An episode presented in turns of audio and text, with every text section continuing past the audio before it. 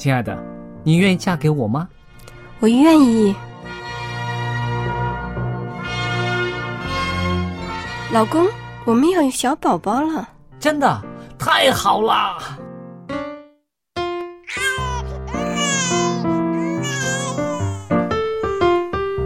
妈妈，妈妈，看我画的画，好看吗？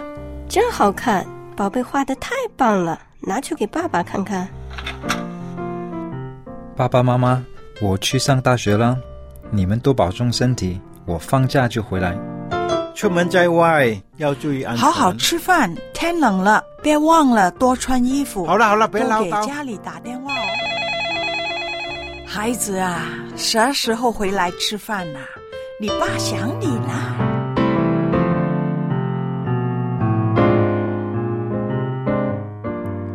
好，明天就回来。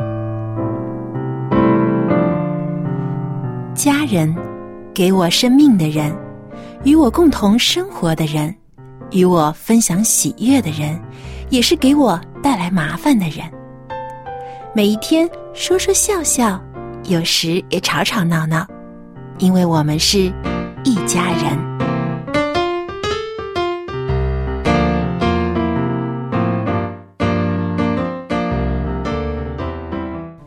不是一家人，不进一家门。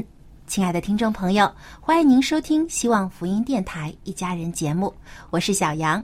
那么和我们在一起的呢，还有佳丽姐和 Jerry，欢迎你们。大家好大家好，我是佳丽。我是 Jerry。呃，很高兴啊，今天我们可以三个人坐在一起聊聊我们自己的家事。那么家对于我们来说非常重要，嗯，因为呃我们累的时候很想回家，因为家是我们休息的港湾。是的，啊，有的时候很希望和家人在一起，因为家人呢是陪伴我们一生的重要成员，在这个父母子女之间。丈夫、妻子之间，还有兄弟姐妹。其实呢，在中国我们有很多的大家庭，那么现在呢，也有年轻人的小家庭。但是，既然生活在同一个屋檐之下，我们呢每天都会有欢声笑语。当然啦，也会有很多的矛盾和烦恼，啊对吧？对我们每个人都有体会。对，那父母呢，经常会为自己子女操心。像佳丽姐，你每天都会讲到你女儿的事情。是啊，是啊，对，那么其实呢，子女有的时候呢也会觉得啊，父母管的太多啦，我想要自己的自由，有我自己的需要。今儿你儿子有没有？暂时还没有。暂时还没有以后就会有小啊。嗯，那么在夫妻之间呢，有的时候讨论的也不光光是两个人的事情，很多时候还有两个人背后的家庭，也有许多的关系和牵连在，里面。姻亲的这个姻亲的力量很大的哦。像很多我们会经常听到婆婆和媳妇儿之间会有什么矛盾呢？或甚至在弟兄姐妹之间，其实有的时候也会发生很多的故事。嗯，那么我们今天呢，就一起来聊聊这些鸡毛蒜皮的小事情，聊聊我们的家事，也可以吐吐苦水，谈谈我们的心得，说说我们的一家人。是啊，我觉得呃，今天我们这个组合也是蛮有意思的，是不是？对对啊、我们在家里面有不同的身份啊。那你是做女儿的，他是做父亲、做丈夫的，我是做母亲、做妻子的，对，还做人儿媳妇儿呢。对啊，对 对不对？所以呢，我们其实每天我们家里面发生的那些事情啊，都对我们来说是一个提醒，同时它也是一个磨练，是不是？看我们怎么应对啊。就是，其实每一天我们在家中都要成长。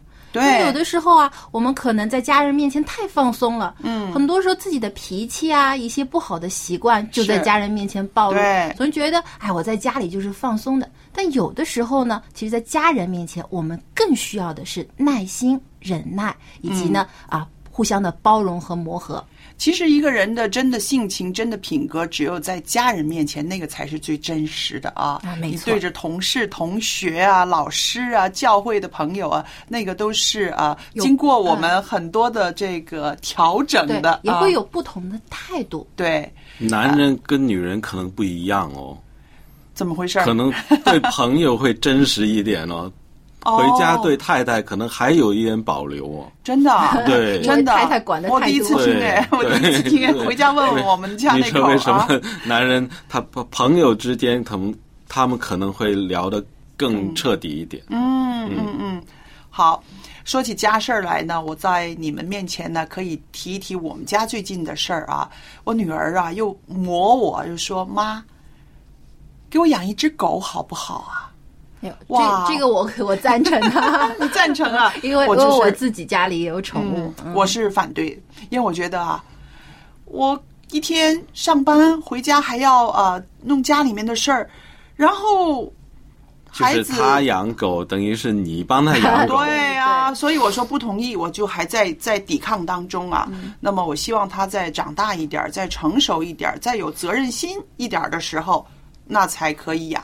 嗯，我小的时候，我妈妈也不不让我养，嗯，她就常说一句话，就是连人都养不好呢，养什么动物呀？对呀、那那现在呢，我因因为搬出来住了，嗯，所以呢，我就实现了我的梦想，我现在可以养小动物了。所以呃，三年之前呢，我就自己收养了一只小猫，嗯，但是在我收养了这个这只小猫之后，我就发现。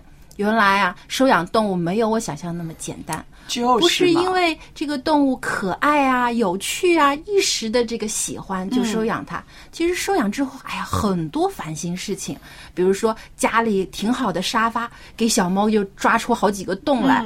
啊、有的时候呢，给我给它买的猫粮，它又不喜欢吃，又浪费钱，而且呢，家里呢经常有它掉下来的毛发，要每天都要清理，所以啊，也是有很多烦恼、啊。你看你说的这些呢，让我感觉就是等于养个孩子一样，是不是？对对你买来的 baby food 他也未必吃，对不对？你还得一天到晚老得跟着他后边，所以这个责任是相当重大的。这也就是为什么我反对我女儿养的这但是个原因。其实也没有那么大不了吧，因为我想，我想起来，我小的时候我们家里养猫，三四只猫这样，我们从来没有管它，光给它那算不算是养猫呢？其实，但是它是算啊也是我们家里边，在我们家里睡觉、吃饭啊。吃东西啊，然后平时他愿意到外面去逛去啊，我们也没有没有管它。那白天他自出自入了。对啊，哦，那小杨，你从来没试过让他自出自入，对不对？呃我想可能就是因为现在的环境现在要求不一样了。对，而且我们那个什么时候给带他去看看病啊？还以谁会带前好像从来没有？宠物医院的说法，但现在呢，就有很多的宠物医院。那我在收养这只小猫的时候啊，义工也特别向我关照说，嗯要求很高的一定要给它现在呃打防御针啊，嗯因为有的时候宠物也会得一些这个寄生虫啊，或者哦有一些它的这个动物的毛病。那这是保护你了，对不对，对？因为如果你不治疗它的话呢，时间长了之后，可能动物身上的这个病毒啊，或者是这些寄生虫啊，也会跑到人身上来，这个就麻烦大了。嗯嗯，而且现在呢，周围环境呢，可能车子也多了。啊，车水马龙，我们有的大马路就在这个住的楼房旁边儿。嗯，如果你让家里的宠物出门儿，你不跟着，那很容易可能就被车撞了。嗯啊，或者呢，有的时候在外面啊，也是沾染了一些什么不好的寄生虫啊，或者被其他的动物咬伤啦，所以也是很麻烦。所以现在呢，就很多城市里面养宠物呢，大部分时间都是把宠物关在家里面。对。那我想，我们刚刚说的就是猫啊、狗啊这种比较啊很多人养的宠物。那其实呢，我上那个网站呢，就是保护动物协会，我去看一看，因为我女儿这样子磨我嘛，我去看一看，然后就发现两句话，我就说你也要看。这两句话呢是一个很好的提醒啊。他说啊、每种动物呢都有不同的需要，他说但是啊，有一点很相同的，那就是这些小动物啊，它们全部依赖你来提供一切生活的所需。然后这个就是说，你自己要很谨慎的，要选择你能够负担的那种小动物来养了。对，所以我就说嘛，现在养小动物那个要求啊，嗯，比以前高了很多。对他是真的当你是这个家人这样对啊，这样对待有的。人甚至把动物看成是自己的儿女啊，有的时候爸妈妈 哎，经常自称是 啊爸爸妈妈，把这个小猫小狗看成是女儿儿子这样照顾。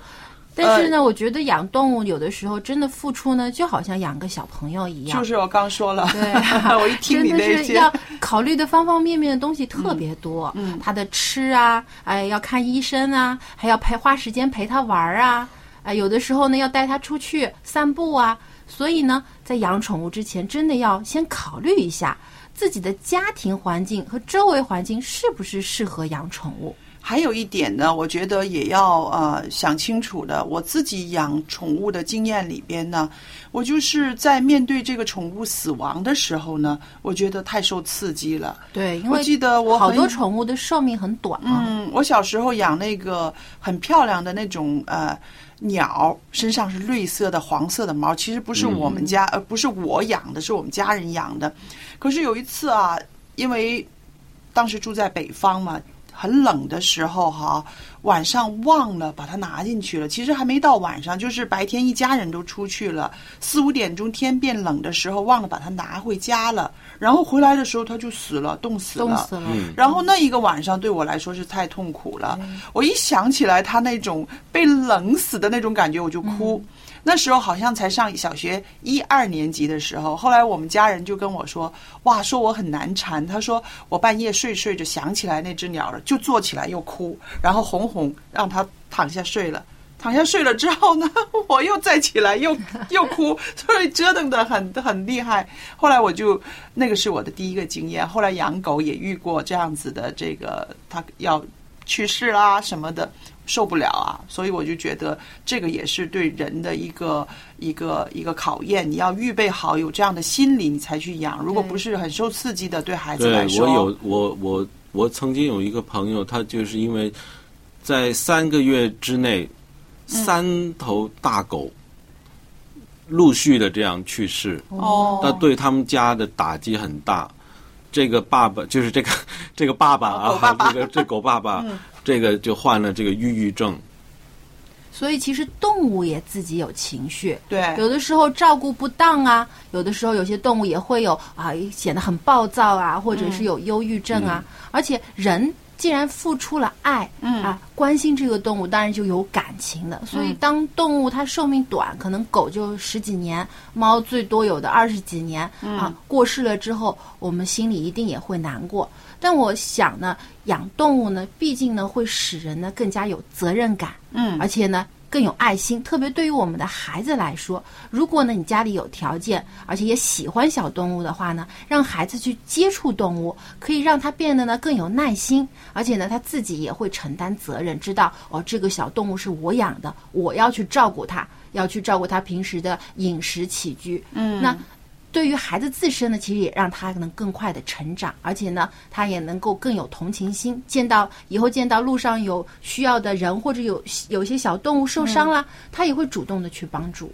是的，呃，现在很多。宠物都不是说非得你要去宠物店去买了，对不对？对对，有一些是可以领养领养领养。这领养是怎么怎么怎么样领养？有一些人弃养了，就是他们家庭可能不能再养了，或者是有有有家人有病啊，或者是没有能力，或者是有很多因为有小 baby 有有婴儿出生就不能家里就不能养某些宠物了。嗯，所以呢，他们就要弃养这些。呃，宠物那有一些组织呢，就会把它们呃寄养，嗯，然后等一些呃有心的人来，他们把它领养回去，嗯，这样。还有一种呢，就是在呃街上的一些流浪。猫狗，嗯，对，我的猫就是流浪猫，真的，它这么小就被对，就是因为它的这个猫妈妈是一只流浪猫哦，所以呢，在街头呢，就是生了几只小猫之后呢，被这个义工啊发现了之后，就啊把它们带回他们专门的这个呃寄养。流浪宠物的一些的地方，然后给他们好的照顾，然后又贴了一些的这个广告，找人来收养。我就是看了这些广告之后呢，就找到了我想收养的这只小猫。哦，对啊，因为现在尤其是现在的网络很发达，嗯，很多人呢就。这些群体借着网络呢，就可以发报。是的，我也有一个疑问啊，我看到一个一个宠物的讨论区啊，竟然有五百五十万位会员。嗯，我就很奇怪，我就是说，开始我说有这么多人养宠物吗？原来后来呢，往里边一看哈，那些留言发现啊，很多人都是不养宠物的，只不过他们很想知道那些个信息。然后你想，我们本地有多少人呢？对不对？超过我们这个城市的一半人口以上都是会员。那当然我不是会员啊，可是我看了那些留言之后，我就发现他们很有兴趣，很想听，很想参与。于是呢，这个平台呢就很热闹，那么信息呢也很发达。因为传的快嘛，嗯，你不一定你养，是。但是呢，你的朋友可能有有有需要这个信息，其对。实喜欢动物的人还是很多，但可能有一些因为自身的原因或者一些条件的限制没有办法养，但他们还是很希望知道一些关于宠物方面的一些信息。其实说到这儿，我真的是要插一个故事进去哈。嗯。我认识的一个咱们教会的长老，他以前呢有养两只狗，其中一只狗呢叫西西，那西西呢就去世了，他就没有养。后来一个会员在一个这个宠物讨论区看到了有一只狗呢叫西西，而且跟他那只狗很像，同款呃同对同种同的种类型的，很像，然后马上就拍了照给他，然后你猜我们这个长老怎么样？他就收养那只狗了。飞车去啊，他飞车去进去哈，他就看到那只狗，他就说。这就是西西，西西。然后他说：“你知道吗？我当时我的嘴巴都颤抖。我说为什么？他说我三年没有看哎说过这个名字了，没有叫过这个名字了。我就觉得这个画面是很感动人的，是不是？他们之间也很有奇妙的缘分啊真的带回家了那那那那个真的是难得，而且我觉得呢，其实有的时候啊，上帝也会派这些动物呢，在我们身边保护我们。就好像我看过很多新闻啊，有些家里有孩子的，那他们可能小孩在自己家的后花园，在那边玩耍的时候，突然有有蛇啊，或者有一些这个有害的动物想要攻击这个小孩子的时候呢，他家的狗就很英勇的冲上去，就把那个蛇给咬死了。是所以那个女主人也说，她说这只呃我们家养的狗啊，就是上帝派来保护我们家的天使。小杨，你说到这就让我想起啊，这个伊甸园的情形啊。想想当时上帝创造伊甸园的时候，动物和人他们的关系是非常的密切，对而且互动是非常的友善，对不对是的，？是的。没有伤害，所以呢，呃，我就想到也有一个这个宠物领养的标语，就是说你可以不爱，但不要伤害。就是我们不是说每一个人都会非常喜欢动物，或者有这个能力去养领养宠物，但是首先最起码的一点，我们不要去伤害动物。是不要去虐待动物，因为人和自然是和平的。上帝创造这个世界的时候，就是希望我们能够和平有爱的相处的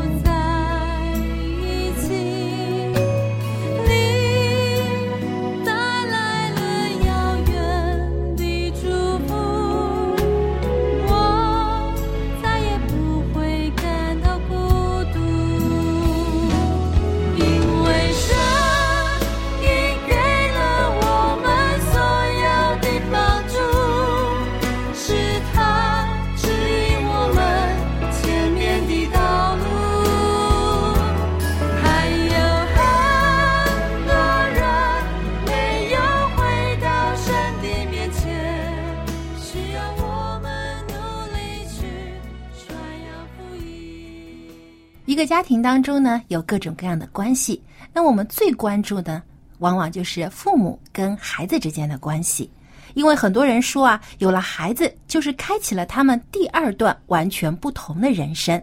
虽然会非常的辛苦，但是幸福呢也是加倍的。不过，没有人呢是天生的父母，很多时候我们都是在教养孩子的过程当中自己一同成长。那么接下来呢，由春雨为大家带来亲子专题，与孩子一同成长。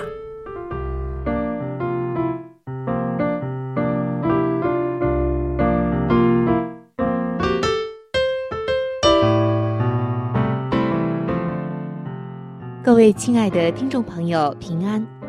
欢迎您来到亲子专题的时间，我是主持人春雨，非常的高兴。我们又能够在这里一起从上帝的话语中来探讨教养儿女的智慧以及能力。相信从天上来的智慧和能力，能够帮助我们度过许许多多亲子关系上的烦恼期，以及教育孩童上面的很多的难题。因为上帝他知道一切，更因为他爱我们。他非常的关注每一个父母和自己子女的关系。各位做父母的朋友们，说到我们对孩子的爱，可以用四个字来形容，那就是无微不至。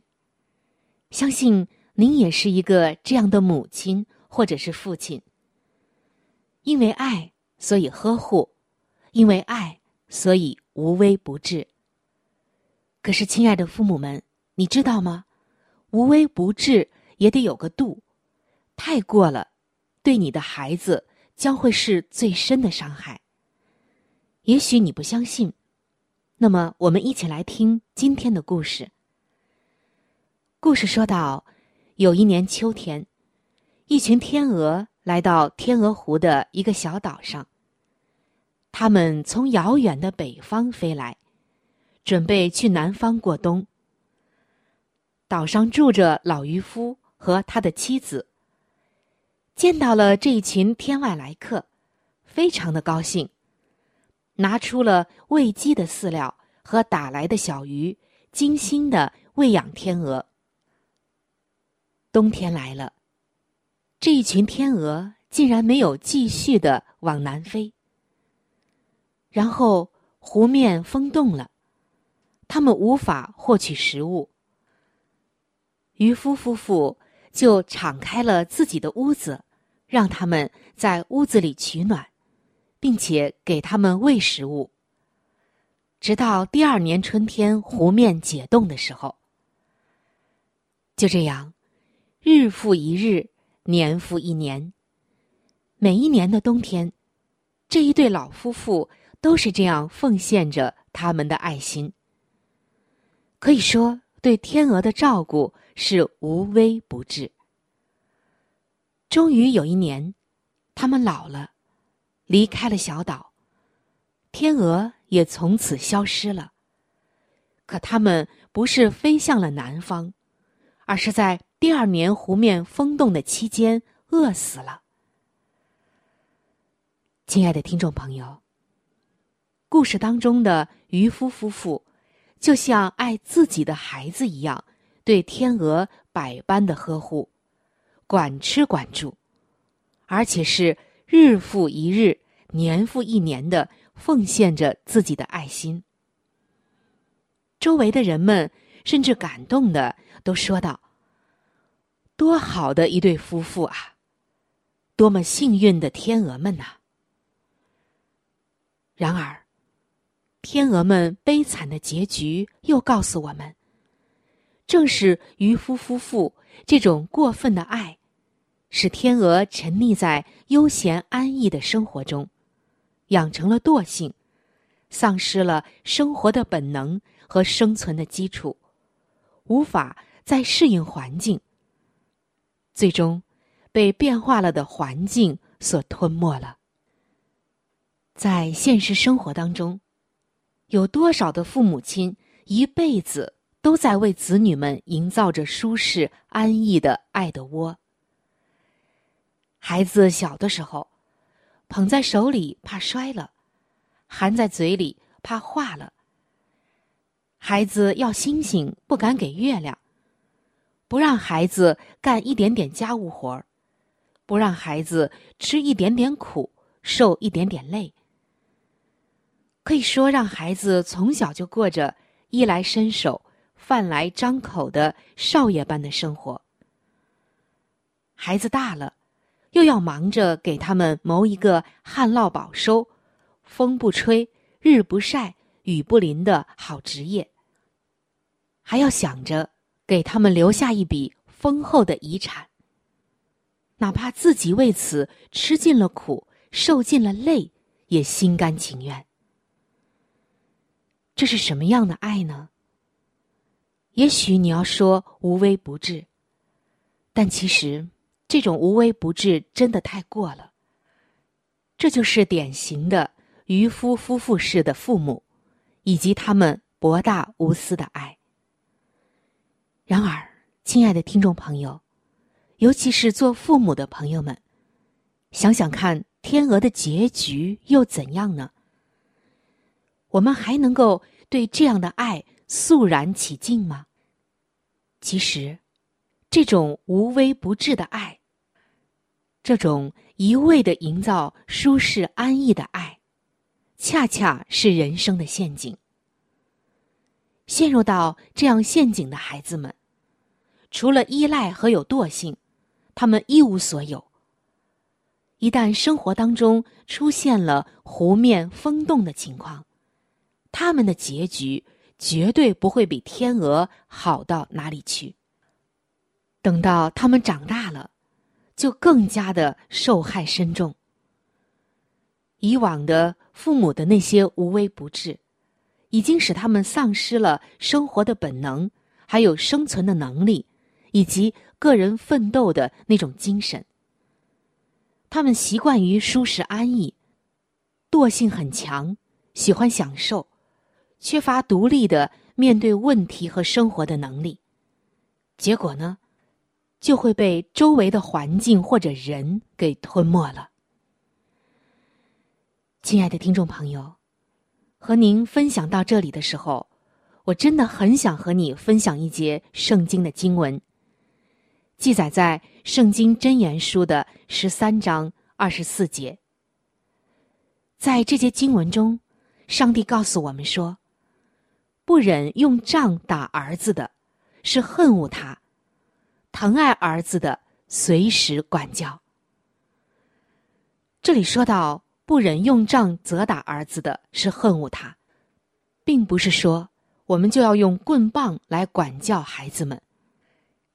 这里的杖是管教的意思，也就是说，当孩子们犯错的时候，一定要给予适当的管教。在很多的事上，要给他们指引，使他们有独立生存的能力，并且要让他们受上一些适当的苦，得到一些人生的历练，这才是真正的疼爱。所以这节经文的后半节就说到：“疼爱儿子的，随时管教。”我们看上帝说的是多么的清楚。真正懂得疼爱儿女的人，他是懂得随时管教的。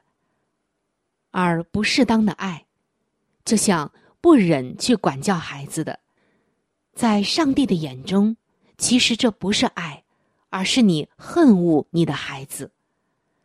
所以这节经文说，不忍用杖责打儿子的，是恨恶他；疼爱儿子的，随时管教。这里的儿子，并不是仅仅指的男孩，它包括了我们所有的儿女。亲爱的父母亲们，今天的你又是如何来疼爱你的儿女的呢？你的爱是否也是特别的无微不至，像渔夫夫妇似的父母的爱呢？有没有想过，这种过分的无微不至会害了他呢？人当然是需要爱的，孩子们更是如此。但是，当这种爱变异成了一种安乐的馈赠，一种包办一切的呵护时，它就不再是爱，而成了一把能置人于死地的温柔的刀子。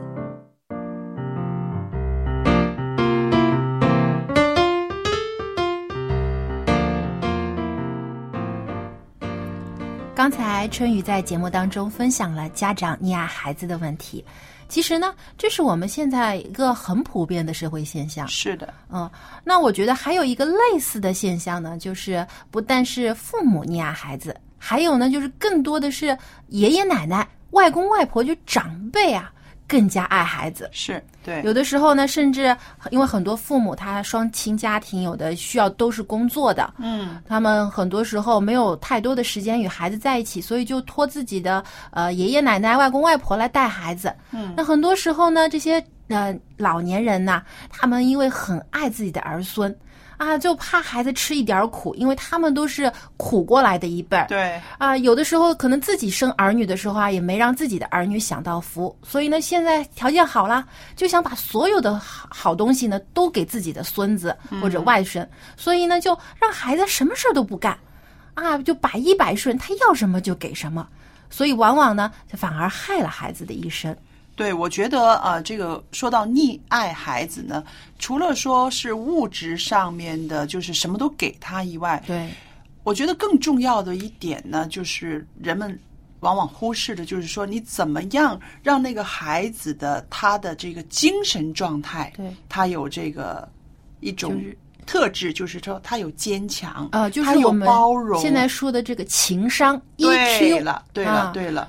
对对，很多家庭可能是像你说的，是苦过来的啊。有了孩子呢，我们可以给的，我们就尽量给，就是都看在这个表面的东西上面的。但是深一层的，你能够给他什么？他在这个家里面能够学会什么？他在这个家里面能够让他养成一个怎么样的习惯，一个怎么样的品格？这个是我们家庭里面特别要注意的。对，还有孩子的这个正确的价值观，就是是非观念。是的，嗯、有时候呢，如果家里的父母啊、长辈啊太过宠溺孩子呢，就孩子的很多时候就会自我为中心，对就觉得理所应当你们都要对我好的，嗯因为我在家里就是要什么就有什么。因为还有啊，嗯孩子可能会给大人带来一些欢乐，他的一些行为，他的一些啊动静有有些。感觉好像孩子很很很搞笑，像小大人一样做出来的事情。然后那个孩子呢，他就自我感觉良好，觉得呢，呃，你们笑，你们哭，都因我而起的，就是我做什么都是对的。对，所以呢，我也看到网上有很多一些的这个教育这个评论家，他们就呃列出了一些关于如果这个宠爱孩子之后会造成的不好的后果，比如说孩子会变得自私自利啊，嗯因为呃什么都是以自我为中心，他总是先想着要满足自己的需要。还有呢，性格会变得非常的乖呃乖张，嗯啊，很骄横啊，只要不答应他的事儿，他就哭啊闹啊，直到满足他的要求为止。或者呢，有的孩子会变得性格很懦弱，有没有？就觉得是自己什么事情都办不好，都什么都让父母来做、对啊，我做不好的，我不行的。呃，有的时候呢，可能过分的大包大揽呐、有些父母就造成了孩子这种懦弱的性格。Jerry，嗯你宠孩子吗？我为什么一直不出声？我就一一直在听你们讲，我在想到底我孩子有没有这些问题？哎，哈哈，还好吧，我我不宠他的，我绝对不宠他的，因为我爸我妈都不宠我的。对，对啊，你你 你认识我爸我妈对对啊，所以我是我我可能说的比较快了一点，而且有的时候就是讲他他做错了，做的不好，我可能马上就出声了。现在好像教育说不要即时的去阻、阻止他，对对对，有一个教育方法是让他？自己想。对他做的这个行为、这件事之后，你们大人先不要说，让他自己琢磨一下到底怎么样的。有的时候小孩子他可能他琢磨到不大对劲儿，他会先反省自己，然后甚至说出来，呃，好像我刚才太什么了吧？对，因为我发现，如果你太直接这样教训他的话，尤其是有旁人、嗯有外人在那儿，可能会伤害他的这个自尊心。尊心他可能觉得，呃，不是太舒服，对而且他会记住，不给他面子。嗯，呃对，而且他记记住啊，他会记住啊。他有一次跟我说啊，为什么他他不是跟我说，他跟他妈妈说，嗯。啊，为什么爸爸老在人家面前说我？哦哦他就可能后来我发现，嗯，他是很介介介意意这一点的。个孩子有嗯自尊心有自尊心啊，对而且有的时候会打击他的自信心。对。对，经常觉得，哎呀，我一有什么问题，爸爸就当着别人的面指责我，以后他可能就没有自信在做所以这个教孩子也好，干什么都好，这个平衡啊是很要紧的啊。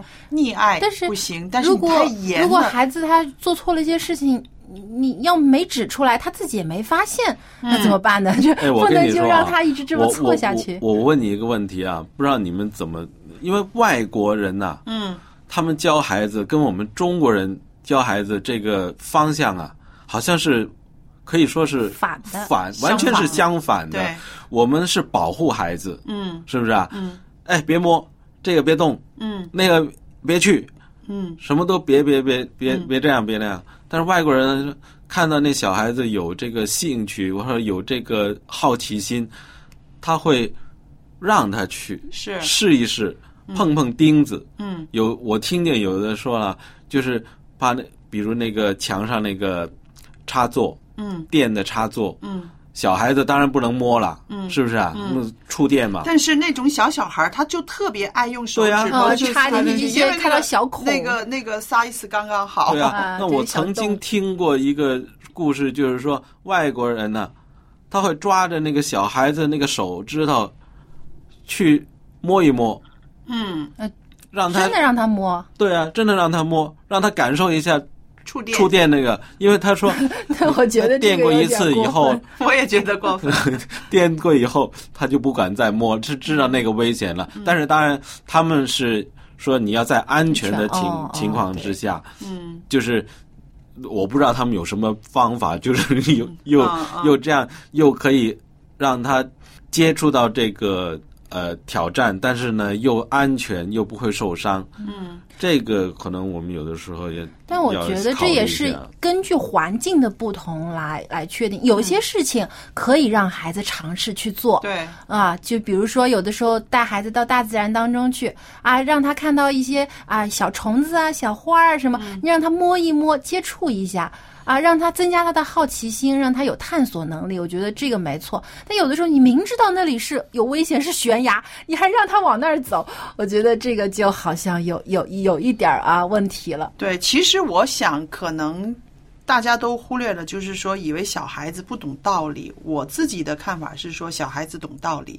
只不过就是你可能不是说说一回就行，反复的说几回，其实他就明白了。嗯，对，这个我觉得还是要用道理去教孩子。嗯，对，我觉得很多时候呢，需要跟孩子解释为什么，因为可能就像刚才 Jerry 说的，很多时候父母就是说你不准做这个，不准做那个，但他从来不解释为什么不可以呢？对。其实有的时候你要解释一下为什么这样做不好，会对你带来什么样的呃伤害，或者说会给别人造成什么样不好的影响，让孩子能够慢慢理解到这个自己的行为会带来的后果之后，他明白了这之间的关系呢，他就知道我不可以去做了。是的，是的。那么接下来呢，让我们一起来听首诗歌休息一下。音乐之后，请别走开，还有更精彩的内容和你分享。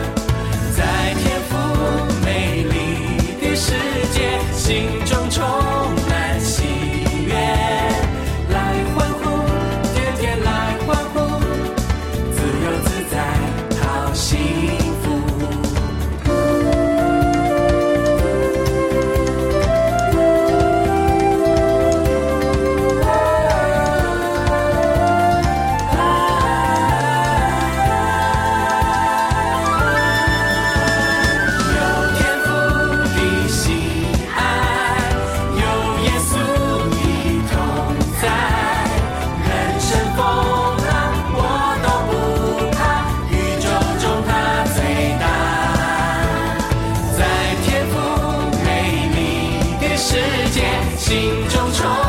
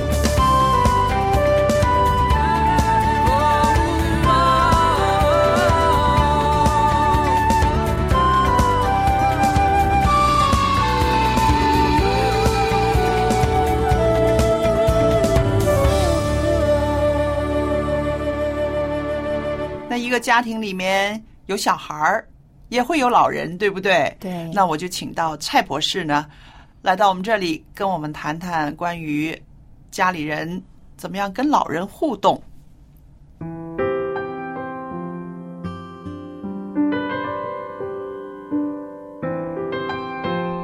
蔡博士您好，哎，你好，欢迎您又来到我们家有医保的这个时间里面了啊！我们特别高兴呢，您在这儿呢跟我们谈谈关于啊、呃我们的一些长者、嗯长辈们的一些个生理和心理方面的各样的状况。那今天呢，我特别想请您跟我们谈谈一些长寿的啊、呃老友记的他们的心态跟那些个病恹恹的人呢有什么不一样我们呢就是有一个例子了，啊？就是讲到了在英国的广播公司的报道啊，嗯他就是有一个一百一十四岁的老人家，他是长寿然后才去世的，嗯，一百一十四岁的确够长寿哦。但是呢，他在十四年前，他的太太已经过身了。嗯，他一直是住在老人院，也没有儿女哦，去看他的，只是他侄儿女而已。嗯但是他为什么这样长寿呢？哎，他们总结了有三个原因。哦，这样子啊，嗯，他三个原因就是讲到了，第一，他就是保持体重；嗯第二呢，他除了不吃这个啊、一般呢，除了阿司匹林，他什么药都不吃的。哦，那么第三就讲到他很喜欢做这个善事，帮助人，社交也很活泼。哦，我刚刚听您在讲的这些个呃这个例子里边呢，我就总结到两点啊，是我要问的。第一呢，嗯就是原来呢，我们一直以为呢，一个长寿的老人呢，一定是他身边有很美满的家庭，有很多人的照料才会。但是您举的这个例子呢，并不是，他是在。啊养老院里面，而且呢连儿女都没有，对呀、妻子又早逝啊，那么这就是说到他的心态的，对是吧？对那还有一个事情，我是想问的，就是为什么有一些老人呢，常常都要服用阿司匹林呢？那这个是我很久的一个一个疑问了。嘿，问得好。嗯，因为呢，为什么很多老人家都啊、吃阿司匹林的原因，嗯。是因为年纪大的时候了，因为我们生活了几十年嘛，嗯，我们的血压会有一点高。哦，一般我们说什么是血压，就是心脏把血一挤出来，嗯。在那个血压里面的血管里面的压力叫血压。嗯。那么年纪大的时候，可能我们饮食啊、生活啊，慢慢慢慢，我们的血管饮食不当，也会慢慢慢慢给胆固醇啊、脂肪阻塞了。对，所以很多年纪大一点的人呢，可能有高血压。嗯然后你有高血压的时候了，就必须要吃那个阿司匹林。哦这个阿司匹林呢是可以帮助那个血在循环里面呢是比较稀释一点，哦没有这样稠。然后没有稠的时候了流，畅就哎，就不不没有这样容易可以引起了啊、心血管的阻塞呀、脑血管的阻塞，嗯。所以他们就是流畅，为了血液的流畅，通常有高血压的人一般都会吃阿司匹林。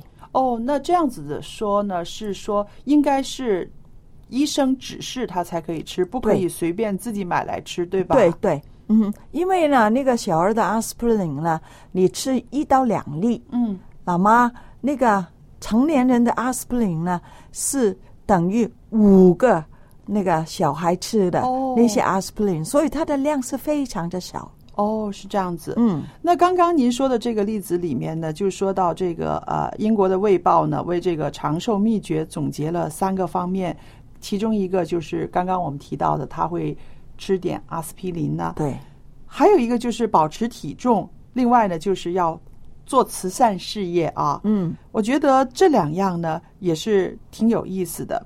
等一会儿呢，我会针对这两项呢再问您。好的，我自己手上有一个资料呢，是说到世界卫生组织认定，个人的健康和寿命呢，只有百分之十五是决定于遗传。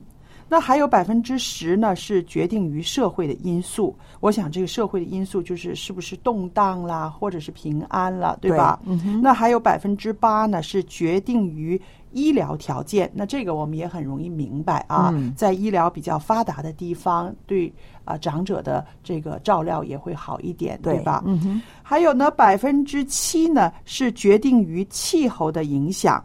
那这个我们也容易明白，在非常寒冷的地带呢，很多老人呢也会这个体温跟这个温度呢会有一个对抗的？另外太热也会热死那些老弱残兵的。对的，是的。还有呢，剩下的呢就是百分之六十了。这百分之六十呢，就是取决于自己了，自己的身体状况。意思就是说，你的生活方式是怎么样？，对对。那么我看呢，呃，这个百分比的资料呢，呃，觉得，嗯，原来一大半的因素，你长不长寿是靠你自己经营的，对呀、嗯对吧？嗯哼，所以我们就讲了，一定要做一些慈善的工作，嗯是吗？因为你爱帮助其他的人的时候，其实最大的益处就是你自己。对，那个心态哈，对呀我可以帮助人的时候，那种心态的满足，其实是可以治百病的。还有另外一个呢，一定要多社交。如果你不出去的时候，常常一个人困在家里面，没有好事，想来想去、都是那些以前不好的事情，嗯。越想越悲，那么越悲的更快死了。是，那我这个看到的这个世界卫生组织的这个认定呢，他们计算出来的这些百分比呢，我希望听众朋友们可以常常记得啊，原来最能够让我们可以身体健康的是我们自己的心态。你有没有听过了？哈、有百分之五十的人是气死的，是被气死的，百分之五十然后的人百分之三十的人呢是吃的太多吃吃死死的 然后还有百分之二十的人呢是累死的。所以你真的呃多做一些事情是没有问题，才百分之二十。对呀、哎，蔡博士，您手上的这个资料，这个百分比更有意思啊。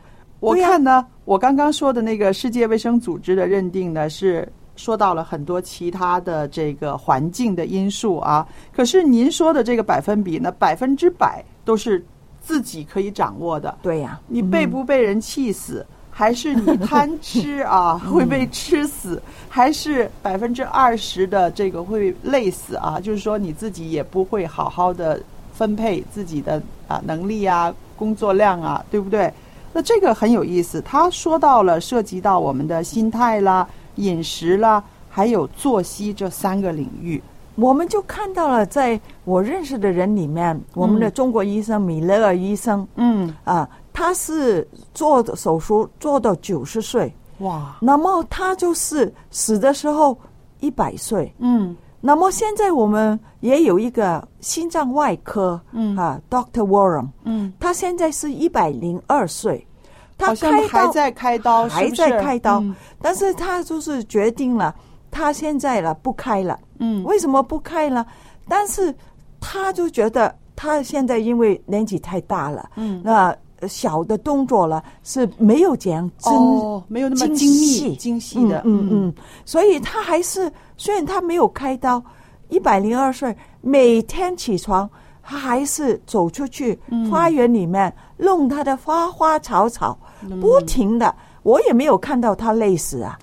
对对，所以我们看到哈，呃，我们刚刚说到的，就是说，在这个心理的健康方面呢，其实是占有很大的比例的，对，对吧？嗯，呃，我觉得一个老人家最要紧的就是乐观豁达。对，为什么我这样说呢？嗯因为啊，像刚刚您举的那个例子，老伴儿一早就走了，对不对？对剩下他一个人了。嗯如果他悲悲啼啼的话，他也很可能就是一早就走了，对吧？对，在研究里面就讲到，老伴死的时候，很多时候在半年到一年里面，嗯另外那个老伴都会跟着去的。哦原因就是因为我们一直想的不好的，嗯没有嗯好好的乐观扩大。嗯，所以呢，这个呃，我们说这些个老友记，他的胸怀开阔，那他自然会心态也平和了，不会为小事斤斤计较了。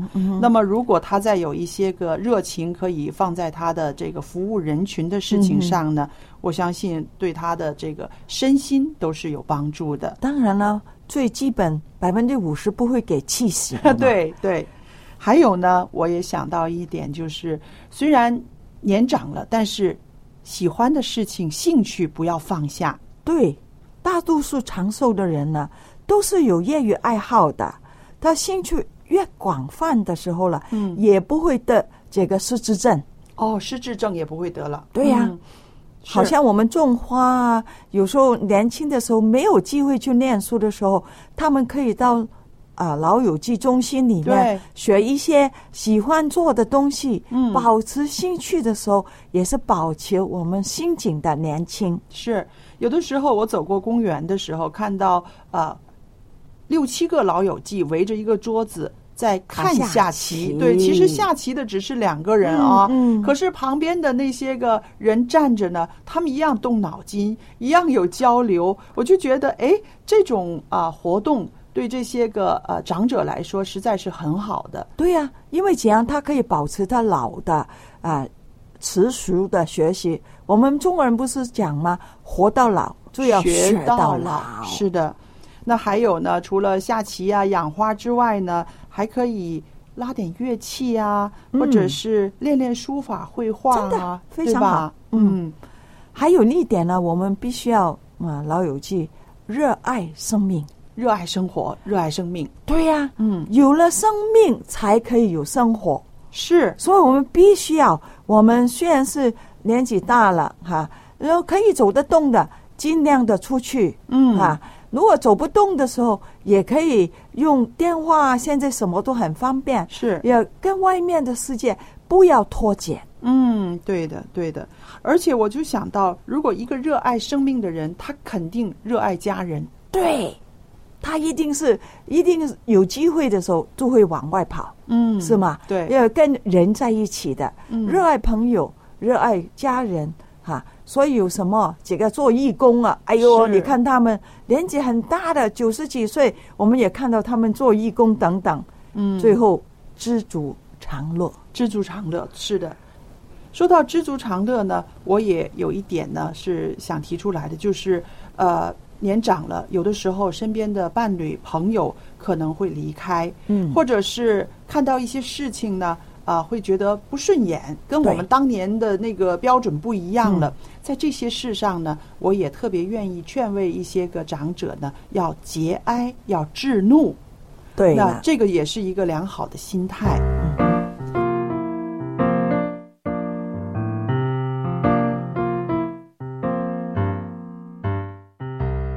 今天真的很高兴啊，可以跟佳丽姐还有 Jerry 我们坐在一起聊天儿。我们聊了宠物，也聊了家里的我们的开心果小孩子，还有家里的大宝贝我们的老人。是，嗯，所以呢，其实一家人当中啊，就很多很多的事我们可以聊，也可以吐苦水，啊，而且不单是他们，其实我们自己啊，也有很多的时候需要呃，在他们的互动过程当中，自己去调整，自己去成长和改变。，我自己就觉得，如果参与这个节目的话呢，啊，我的看法说出来，你们的看法也说出来，这个时候对我也是一个很好的提醒。对，因为没有人是绝对正确的，是那也没有人说一直都在犯错误，所以我们的经验和我们生活当中的一些教训拿出来跟大家分享的时候呢，可以取长补短。嗯。尤其是我这里有一个男男人的心声，是啊，对我们很需要男人的心声，作为爸爸也作为丈夫的观点。嗯，对，因为男人有时候跟女女女人他们的思想真的是会有一点点不一样的，完全不一样，嗯，完全不一样。所以上帝又创造了男人，又创造了女人，互补长短。对一定是互补的。那么很高兴听众朋友能够参与我们今天的分享。那么如果您有一些自己的体会或者感想的话呢，也欢迎你来信给我们的节目组分享你生活中的点点滴滴。那么呃，我们的电邮地址是 l a m b at v o h c 点 c n。那么在下期的节目当中呢，我们会和大家一起聊一聊家庭摄影会起到怎样的作用和影响。哇，我很喜欢，我对，隔几年我我也是一个拍照的爱好者，虽然说不是很专业的。那我知道 Jerry 他应该算是专业人士。我我不敢说我是业余，我是，但是我基本上每天都在拍照，业余高手。对，其实我们每一天啊，现在因为科技发达嘛太，我们方便了手机上面的这个拍照功能，几乎人人每天都哇，拍照。小杨，我们下一期的节目还有这么美好的内容，哇，我也恨不得快点进入下一期节目哦。嗯，那好，我们下一期不见不散，再见，再见再见。